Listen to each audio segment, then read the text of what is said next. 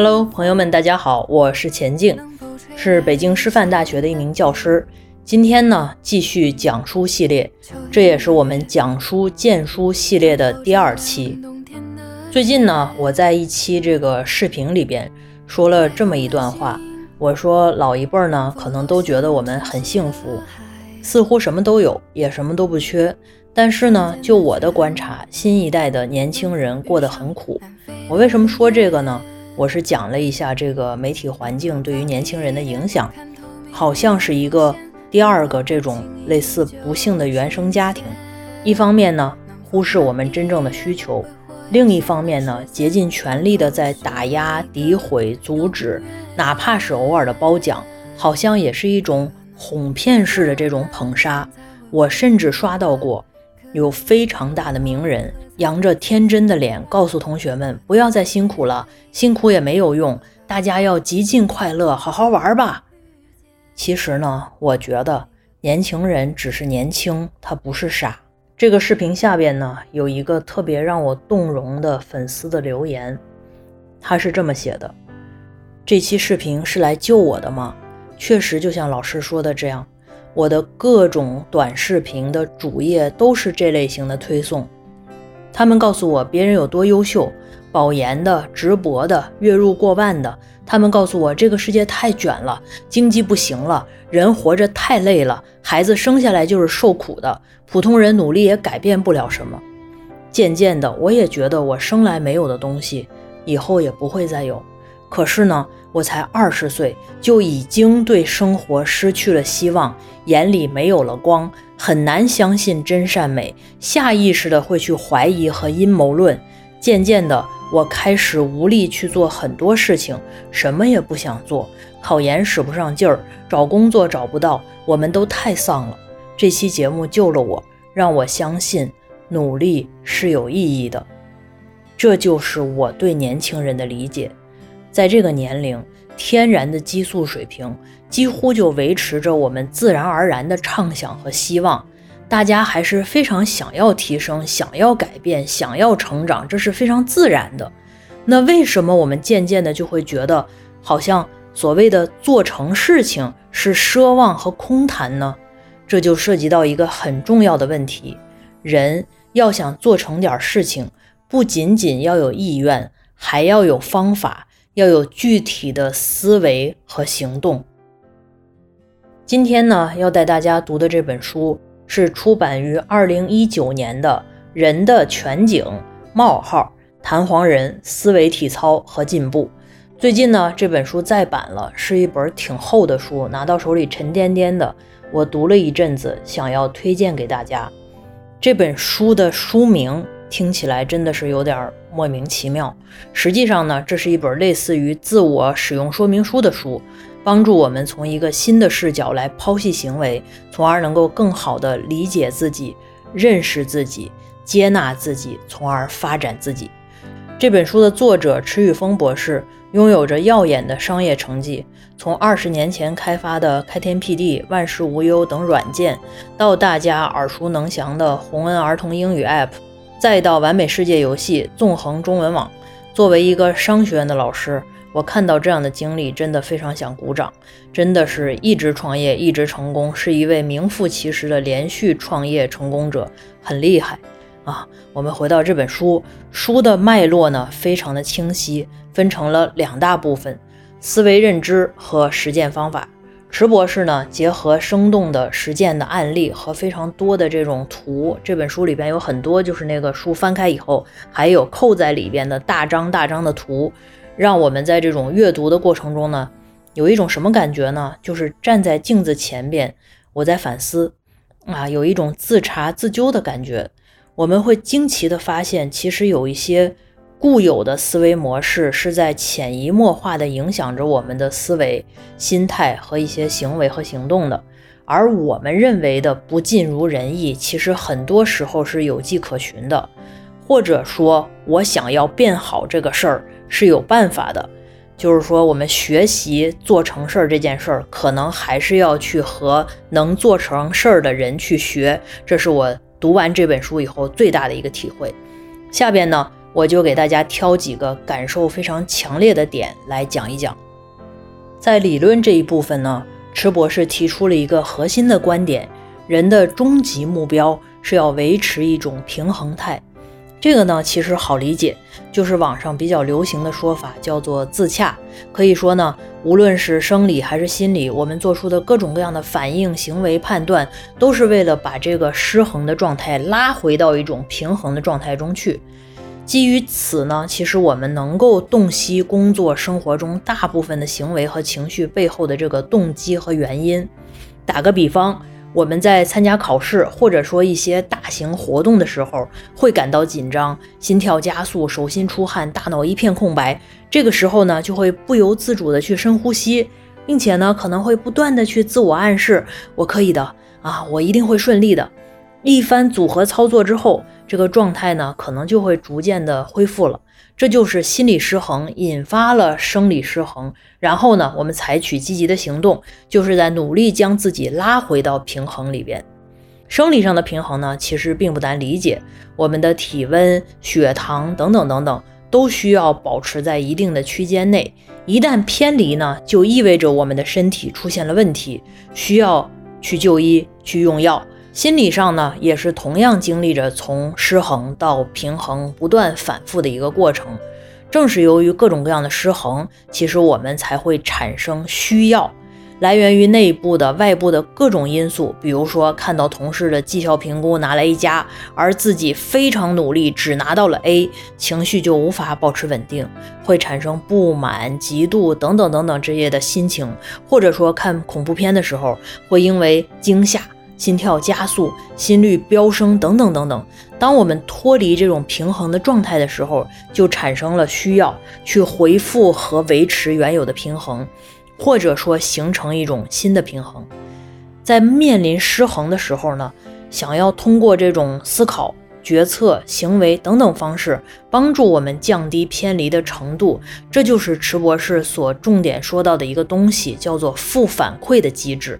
举个例子哈，因为行业的环境的关系，你所在的公司开始裁员降薪，很不幸，你的收入缩水，生活质量也因此发生了变化，打破了一个原有的平衡状态。你呢？希望生活回到之前的水平，于是开始考虑啊，是不是要跳槽？但是呢，经过对就业形势和自身水平的一种评估之后，你发现这个方式好像不是一个最佳的选项，甚至这个行为可能让原本不富裕的生活雪上加霜。于是呢，你就决定利用下班后的这个时间开展副业啊，拍拍短视频，做个 UP 主，直播带带货，用这样的方式想要去增加收入。根据书里边的定义，这个行为就是对于你所处的失衡状态的负反馈。这样的行为呢，可能并不一定马上让你的收入回到之前的水平，但是呢，副业的开展能够一点一点的让偏离的程度减少。至少是在心理上面那个程度去减少那种压抑了、焦虑了、手足无措了等等等等，最终呢重新回到一个新的平衡态。在这里呢，我预警一下哈，这个名称负反馈呢和大家日常用语可能不太一样，大家也不用怀疑，它就是一种失衡态的回归。现实的这个生活里边呢，平衡被打破是我们无法避免的，也并不是所有的失衡都能够及时用负反馈的这种行为来得到解决。毕竟呢，其实导致这个失衡的原因，它并不会轻易的消失，也不容易被克服。负反馈产生的这个变化，其实也需要时间。面对这种情况呢，也有一套相应的解决方案。那就是我们头脑中平衡补偿的机制，这也就是这个书的副标题。池博士给他起了个名字，叫做“弹簧人”。这个比喻呢是非常生动的。看到这个词的时候，我脑海中就出现了我的一个同事办公桌上那个摇摇晃晃的弹簧摆件儿。我有的时候路过的时候，就手特欠，就去按一下。然后每当遇到这个外力冲击、失去平衡的时候，然后那个摆件儿，它那小人儿就会摇摇晃晃，之后恢复平衡。书里呢，池博士接着比喻说，当平衡被反复打破，面对不如意的时候，弹簧人呢就会对事情发生的原因和结果进行弹性的解释，来自我安慰。自圆其说，像是用比如说我就是对的啊，没有什么大不了的等等等等来进行调节。具体来说呢，弹簧人有两种工作模式，一个是分数，就是改变经验的重要性。在想要放弃的时候呢，让自己相信，哎，这个事儿其实也没有那么重要。即使是先放下缓一缓，或者是彻底放弃，其实也问题不大。说回到上面的例子，做自媒体呢，大家如果试过就知道，它并不是一件容易的事儿。在视频数据是吧，音频数据它不尽如人意的时候，尤其是看到和同类型同期的这个博主相比，相差非常大的时候，我们可能就会。干脆半途而废啊，要不还是算了，花了这么多精力和时间也没什么效果。其实这个副业不做也罢，还浪费功夫是吧？做个博主听起来也上不了台面，等等等等。通过这样的方式让自己的心理恢复稳定。还有一个例子呢，就是运动，相信很多人都制定过这种类似的运动计划。每天跑五公里，隔一天去一次健身房，每晚哈跟着视频去跳跳操。但是这样的计划是很容易半途而废的，甚至是直接就不干了，夭折了啊！制定计划的时候，我们往往是信心非常满的。非常相信运动改变人生啊，让自己变得更加健康，让自己拥有好身材。但是呢，一些人可能坚持几天就直接躺平了，开始放弃的时候呢，可能还有一点小内疚，是吧？这时候呢，砰，弹簧人就开始发挥作用了。哎呀，这个身材焦虑不可取，我现在这样就很好啊，是吧？每天都这么累了，这时间用来休息多好呀，等等等等。于是呢，就心安理得的可以把这个计划搁置了。这个过程呢，就是降低运动在心理的重要程度的这么一个过程。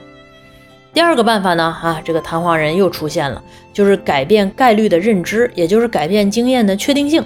比如说，在上学的时候，印象非常深的一个场景就是语文课啊，不知道大家有没有类似的经历？语文课啊，老师来了，说好来抽查课文的背诵。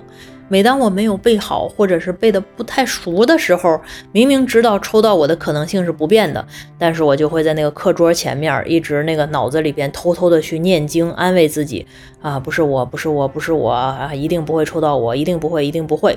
这就是在改变这个事情的确定性，然后弹簧人来发挥作用，然后让我觉得好一点啊。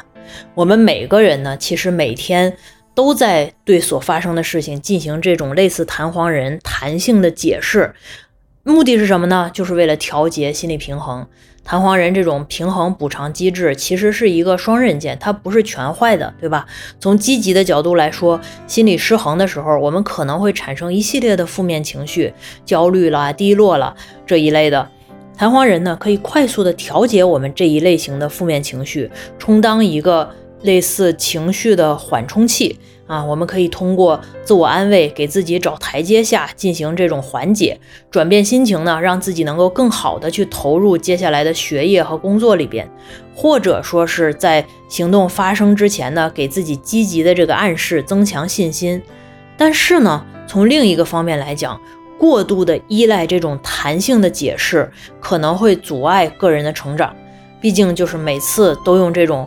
弹性的方式调整认知是吧？就有点像这种找理由推脱，又是一种自欺欺人，而不是去寻找我做不下去的真正原因，从根本上发现和解决问题，总是放过自己，这样呢就很难去成长。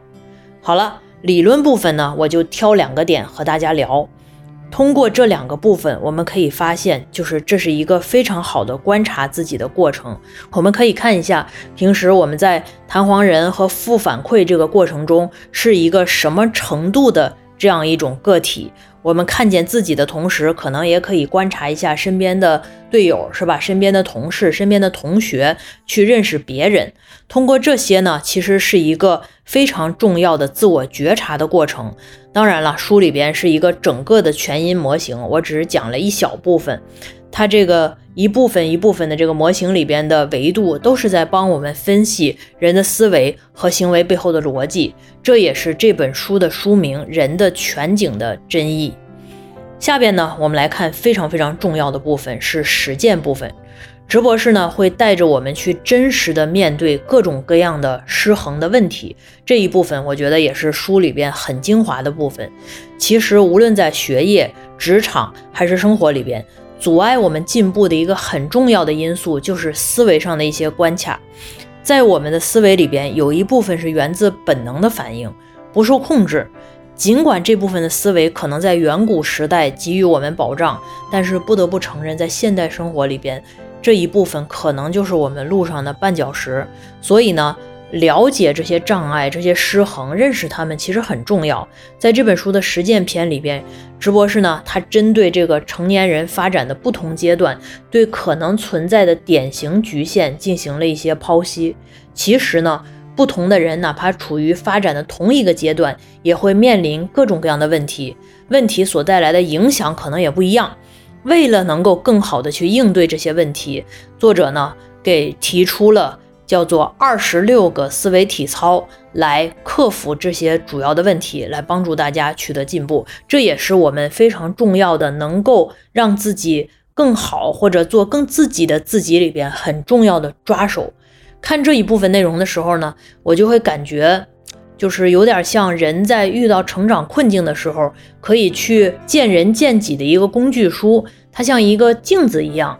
比如说，人到遇到非常大的人生重大的困境的时候，可能会特别希望去看一看像这个《西藏生死书》这一类的书籍，不一定能够全看懂，但是通过阅读这个行为本身的过程，就很容易让人的心沉静下来。这二十六个方面呢，其实给我的感觉和这个有点类似，不知道大家能不能 get 这种感受？就是虽然我们不会一下子就学到这二十六个技能的全部，是吧？甚至我都觉得没必要。但是呢，通过阅读的这个过程，其实也能够达到像照镜子一样的思考，并且非常可贵的是，这种思考它不是浅层的，是一种深层的一种思考。思维体操呢，它其实就是具体的方法，能够解决的正是那些。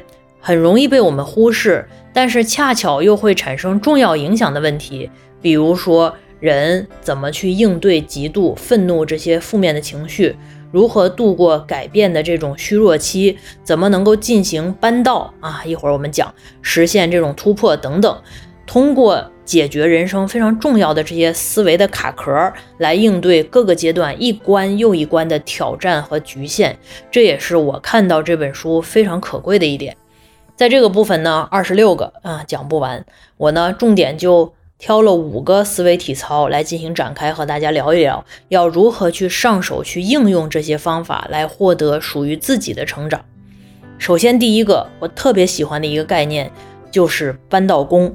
这个比喻呢，非常能够吸引我，也让我产生了深深的共鸣。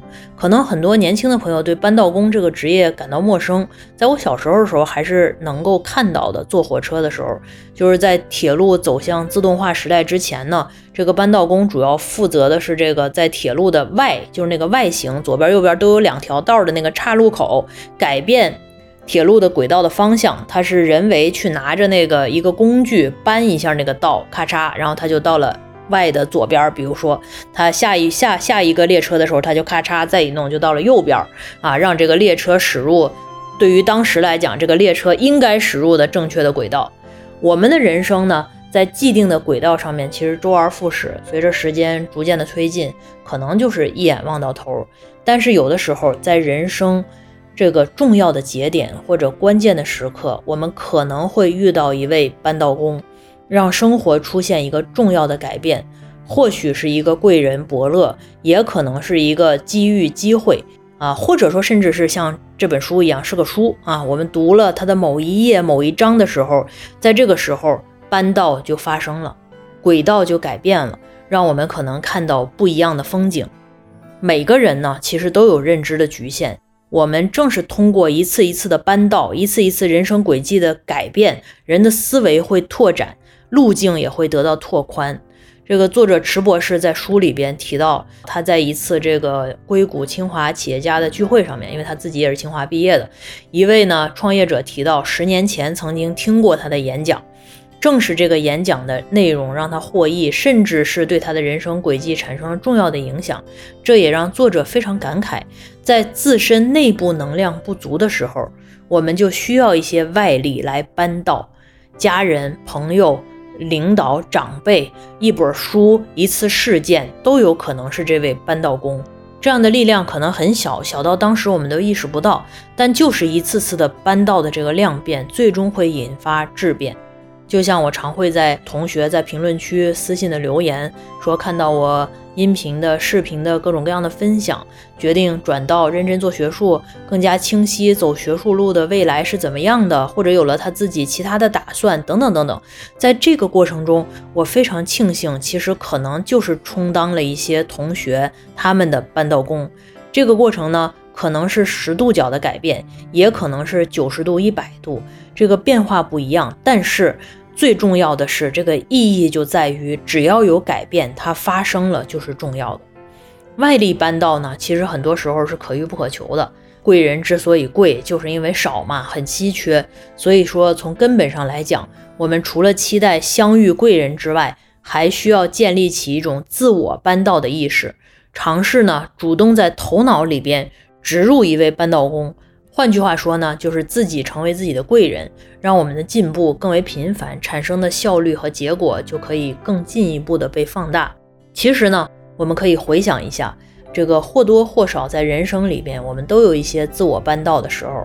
比如说，此时此刻大家在听这个播客；比如说，你可能去刷一些东西，刷一些视频啊；比如说，我们在看一些书。我们依靠自己的内驱力去改变的时候，让命运的这个齿轮开始转动。比如说，下决心减肥、读书进行积累、主动的社交和学习，这些都是一种自我的扳道。而当我们意识到人生需要自我搬道，就会更加留意新鲜的事物，留意不一样的思想。在面临新领域和新事物的时候，他不会下意识的就退缩，或者说懒得去做，而是去思考：哎呀，这是不是一次机会呢？愿意去尝试改变，愿意去通过行为改变态度，或者态度改变行为。这样的一种思维模式，才更有可能抓住机遇，实现某种程度的突破。第二个思维体操呢，叫做本人和作品分开，走出自以为是的困境。在生活里边呢，可能我们面对同一件事情的时候，不同人的观点、看法、行为判断，都是基于我们不同的过往的经历、经验的累积，而我们所认定的是非对错、利弊关系，其实都是由个人的这个经验价值清单决定的。所以呢，即便是对待同一件事情，我们和其他人可能会有不一样的视角，在表达自己想法的过程中，很容易就变成这个一场争论。每个人都坚信啊，我自我是对的啊，自己是对的，想要去说服对方接受自己的观点和想法，而对别人的观点会本能的排斥，因为心理上面认同对方不一样的想法，就是承认我是错的啊。这种认错在心理上面会让人有一种我低你一等，处于劣势的一种失衡的心态。而维持原有平衡最简单的方法就是咬死自己的想法，我就是对的啊！拒绝接受一切外来的观点。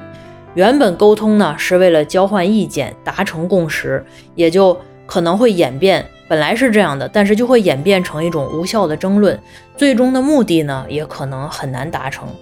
为了克服这样的障碍，这个作者池博士在书中提出了一个将本人和作品分开的方式。换句话说，就是人和事情要分开。在我看来，这是一种强者的标志。比如说，像我们这种做学术的话，就会非常常见的一件事情是投稿。投稿出去以后呢，一般这个逻辑就是双盲评审，也就是说，你投出去的稿件经过这个主编的分发之后，会到几个评审的手里边。评审呢，拿到你的稿件之后，他会决定审或者不审。如果审的话，那么就意味着他的工作就是决定这篇文章是不是给机会去修改。如果是非常幸运的给机会去修改的话，按理说呢，其实是个好事情，很幸运了，对吧？总没有直接把你给拒了。但是呢，这些评审有时候提出的这个意见，在当我这个。作者拿到这意见的时候，心里真的是非常想把那个电脑扔了。很多意见呢，它是非常非常尖锐的。这些意见大概分为三种：第一种就是你没有意识到你的问题，他给你提出来一些改进的意见，这些其实是比较友好的，我很喜欢这种。第二种呢，是他没有看明白，提出来一些比较幼稚的问题，我也很喜欢，因为很好解释，是吧？解释清楚就行了。第三种呢，是最烦人的。所有的研究呢都有自己本身的局限，所有的研究都有 limitations，没有研究没有。比如说研究设计上面的一些 bug 是我们自己也知道的，但是基于各种各样的约束条件，目前也没法改，而且已经做完了嘛。这时候呢，他提出来这种意见的时候，就会有一种被戳破的羞耻感和愤怒感啊，人本能的就会去捍卫和硬凹。而如果成熟的去应对第三种意见，怎么去做呢？就是作者说的这种，应该把本人和作品分开，这也是一个学者走向成功的里程碑。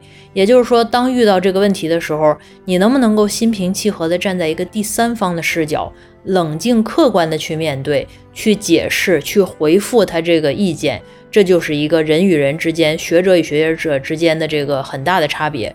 这个时候呢，可能就有解决方案了。啊，我们就冷静看待了以后，你就知道，反正我也知道这是一个 limitation 嘛，对吧？是一个局限。那所有的研究都有局限，我把我的研究局限里边，在这个部分说清楚，不逃避就可以了。那如果说他接受我这种说法的话，那就可以进一步走到下一轮继续修改。如果不接受的话，这篇文章就会被毙掉。那么毙掉就毙掉，是吧？再投别的地方就好了。最差的办法呢，可能就莫过于。和这个评审去辩论，硬来硬凹，这个没有任何意义，而且很容易直接得来一个 rejection，你就没有机会再改了。再比如呢，提交的一些项目的报告，收到来自领导啊、客户的质询。辛苦完成的内容呢，可能会被质疑或者否定，甚至让你重来，这个心里肯定是不舒服的。这个时候，如果我们可以把自己和这个报告给区分开，站在一个中立或者是对方的角度，和客户一起去对这份报告进行提问，然后听对方的意见，这样呢，不仅给对方一种良好的姿态，而且可以随时去调整一些不合适的地方，也是不错的。这个方法哈。人和作品分开听起来挺容易的，但是能够做到是人成熟非常重要的里程碑。大家可以有意识的在自己的日常的工作、学习、生活中去运用一下这个方法。这个做到了的话，还是挺舒适的。一方面你不觉得错事是一种苛责，另一方面也可以给自己的未来和提升找到一个路。当人能够认可自己的局限的时候，是一种非常强大的感受。大家可以去感受一下这种感受。第三个非常吸引我的这个思维体操的方法叫做百分之三十原则，可以用来呢应对我们的自我说服。毕竟我们每个人其实都是弹簧人，非常擅长给自己找理由、找台阶来证明自己的选择是对的，证明自己的决定没有错。啊，用池博士的话来说，就是事前自找理由，事后自找台阶。为了促进一件事情、一个行为，给他挤上很多的理由，而一旦失败呢，又会去找一些借口让自己好受一些。这里呢，我补充一下，用这个原则的假设是，咱们是惰性十足的普通人，而且自我意识呢偏自大一些。如果我们本身就是预期很低、自我评价也比较低的朋友，就不太适用了哈。举个例子，我们知道不应该拖延，要先完成工作计划，有时间再去刷个剧，去放松一下。但是呢，这个内心总是痒痒的，想给自己呢找个理由。我都辛苦了一上午了，是吧？剩下的工作只要我快点做，一个小时肯定能完成。那么我现在追点剧不过分吧？找到一个这样合理的理由，触发了自己的行动。最后呢，没想到事情没有按时完成。面对这样的压力，我们的内心呢又会给自己找台阶，都是因为这次的内容不清晰，是吧？计划没做好，所以才导致我需要更长的时间的啊。这样呢，更好的能够让自己去接受这个不如预期的结果。毕竟嘛，错不在我。对于这样可能出现的情况，我们可以运用这个百分之三十的原则，在事前呢。用百分之三十给取得的结果做乘法，就是打个折扣，是吧？在事后呢，再用百分之三十再加百分之三十，是给这个责任去做加法，也就是乘以百分之一百三啊，让它多一些。也就是说呢，预期的时候悲观一点，是吧？对于尤其是对于比较自大的朋友们，这一点尤其重要。嗯，就是我们如果能够普通又自信，是一个非常好的事儿。但是如果说我们再加上一个百分之三十的原则的话，你真的就是人间强者。在预期的时候呢，这类朋友可以悲观一点。我们在做事之前给预期的结果打个三折，看这样的结果是不是能接受的，然后再决定要不要去做。这个方法的应用呢，可以说非常的广泛，不仅仅在工作里边决定一个项目是不是要去做，也可以呢应用于生活里边。我给大家举一个生活里边的例子，一些朋友呢经常兴致勃勃的准备办那个健身卡锻炼身体，对吧？想着一周来个四五次，算下来每次的价格非常划算，于是呢就想花一大笔钱，最好能够办个两年三年。这个健身房一般也会忽悠你，是吧？哎，三年更省钱，你一算好省钱啊！但是呢，决定办卡之前，你可以呢将每周要去健身房现在的这个预期的次数呢乘个百分之三十，也就是说一周可能就一两次，然后再去算一下每次的成本，可能就会发现其实办卡并不是一个非常好的选择。这么去算呢，可能是一个可以帮助我们去克制这种冲动消费的一种方法。除了在行动之前给这个结果打折以外，还需要去将承担的责任加百分之三十，尤其是在失败以后，人往往呢不愿意承认这是因为自己的问题导致的，而给自己增加的这百分之三十的责任，就是在提醒我们在面对批评和指责的时候，不是一味的推脱和外归因，而是应该反思自己，思考哪个部分应该由自己真真正正来承担。第四个思维体操的方法呢，叫做自查无错。在现实生活里边呢，我们很难觉察自己的错误和问题，错而不自知，这是因为我们呢判断和行动的标准与进行反思和检查的标准是同一套的。简单来说呢，就是答题人和判卷的人是同一个人，那就永远发现不了，或者说不想发现自己的错误。那么如何解决这个一生里边非常大的局限呢？直博士在书里面提出了一套方法。首先呢，是放入警笛，时刻的提醒自己，我不一定是对的，我也会犯错。这样呢，反复的提醒自己，让自己去保持警惕。自信呢是好的事情，但是意识到自己离最佳方案、最优解还有差距，才是进步的基础。再有呢，就是越境纠偏这个词，是吧？通俗的来说呢，就是如果一整个月份没有人给你提出任何的意见和建议。那你的警钟就要敲响了，这说明你已经落入了自查无措中，很可能正在犯错，需要自省。这个时候呢，我们需要引入第二套或者是多套的这种经验价值清单，找其他人去讨论。这些人呢，可能和我们有着非常不同的这种经验值，用照镜子的方式，我们要对照一下，听取他们的反馈，听他们的信息，在他们的面前，相当于一种以人为镜。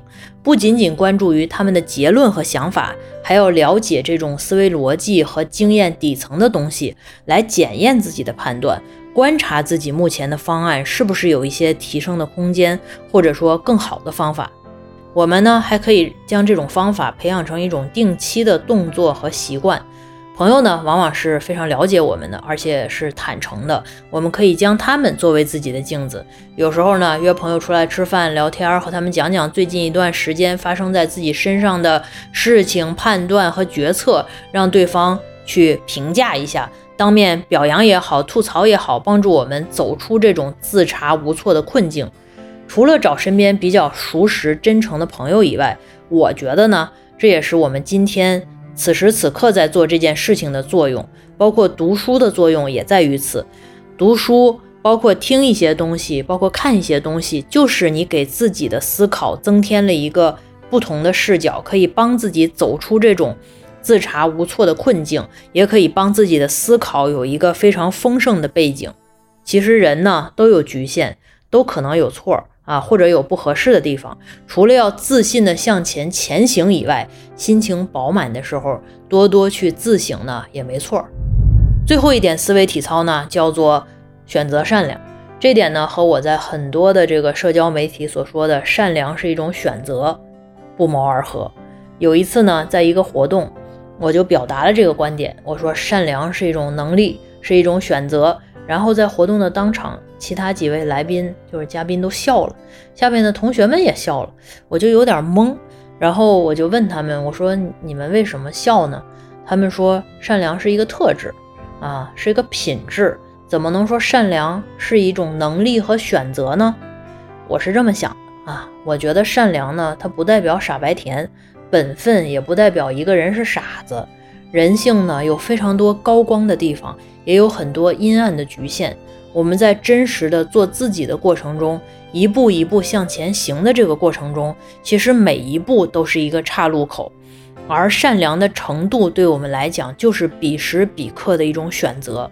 那你可能会问说啊，如果我善良了，别人这个人善被人欺，别人欺负我怎么办呢？那么你看，问到这个的时候，我们是不是可以去回到是吧？我可以教大家怎么去不傻读书，可以把自己读到的东西去用。我们就可以用一下前边的几个思维体操的方法去想一下这个问题。首先呢，我们可以用一个搬道工的思维去想一下这件事情的本质。当我们用善良去对人的时候。就可以不加选择、心无旁骛地去接触到更广泛的认知的个体。这个时候，能够遇到我们所谓搬道工的可能性就会直线上升，也就是我们开玩笑说贵人运就会提升。除了这个之外呢，即便我们不和别人交互，当我们把自己善良的心打开的时候，也能够更广泛的看到自己、接纳自己。这个时候，我们成为自己搬道工的可能性也会上升，这可能就是世人说的“傻人有傻福”吧，或者“善人有善福”吧，我更愿意这么去说。第二，当我们觉得对方不善良，没有善待我们的善意的时候，也可以将人和作品去分开，去识人。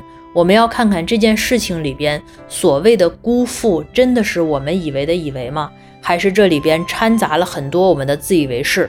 当你把这些滤镜一层一层拿开的时候，可能会看到真相。也许你以为的，你以为并不是那样的。也许人家只是没有完全珍视你的善良，也没有践踏你的善良，是一个中性的。换句话说，对方的行为在一到十的时候，你可以是一个程度值，而不是一个是非值。我们把人。我们看似现在已经没有办法客观看待，觉得很讨厌的人和他做的这件事儿去分开，可能就会比较中性的去看待这件事情，能够比较客观的说明白，哦，他到底是多大程度上没有善待我呢？第三，很自然的，我们可以用到百分之三十的原则，对吧？当我们去归因的时候，责任可以多加百分之三十。我们觉得这个世界是二元黑白的吗？还是一个程度问题？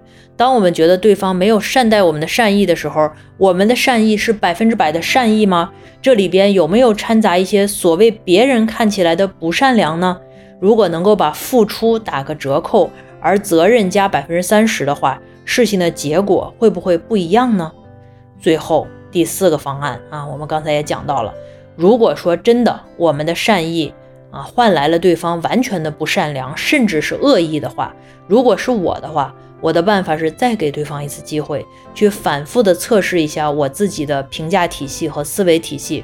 如果还会换来我认为的不如意的结果的话，那么以后我可以收回我的善良，因为善良是一种选择。是不是非常有意思啊？就是我们听到一些东西以后，要有意识的去在我们的生活里边，在我们的思考里边去用起来。这样的话，这些东西才能真真正正的回来，然后变成你的。这就叫所谓的知知知行合一。我给它加了好多阶段，是吧？你知道。你知道了以后，能放在思考里边，这是你知道的知道。然后你的思考又能够落在你的行为里边啊，这可能是你的知行合一之后再回来知，是吧？你的行，你的行为本身可能会强化你的认知，这又是另一个层面的思考。这样做起来的话，就会觉得读书不枯燥，觉得看这些东东都是有意思的。我们呢，常听到一个话，是吧？叫什么？人生的高度取决于人的认知。而今天呢，跟大家一起读的这本书，其实就是一本能够提升认知思维、落到实处的书。它既是镜子呢，也是钥匙。它能够照见自己，照见他人，打开我们的心门，也开启和别人对接的门。这样的话，我们可能才会找到冲出困境的抓手。人呢，无论你是谁，无论你身处什么样的高度，可能都会受困于这种思维和行为的边界。难以去逾越，很难看到自己的全景，所以呢，我们需要运用这种全因的模型去看见自己，去拆解、分析思维和行为背后的思维逻辑和原因，从一个新的视角来剖析人的行为，同时呢，用一些具体的看得到的方法来这个解决这种思维的困顿。经验呢固然是有用的，正是因为有用呢，所以我们会下意识的去依赖。但是呢，经验它会因为环境的变化而僵化固化，所以需要去打破。这都是一些支点和契机，可以帮助我们去撬动改变，带来不同的生活境遇。而我们呢，就是一次一次在这样的破局里边，看清了人生路上的选择，不断的进步，可以获得成长。好了，这就是今天的分享，人的全景。祝大家呢，在人生的全景中有弹性、有善良、有爱、有自己。我是钱静，我们下期再见。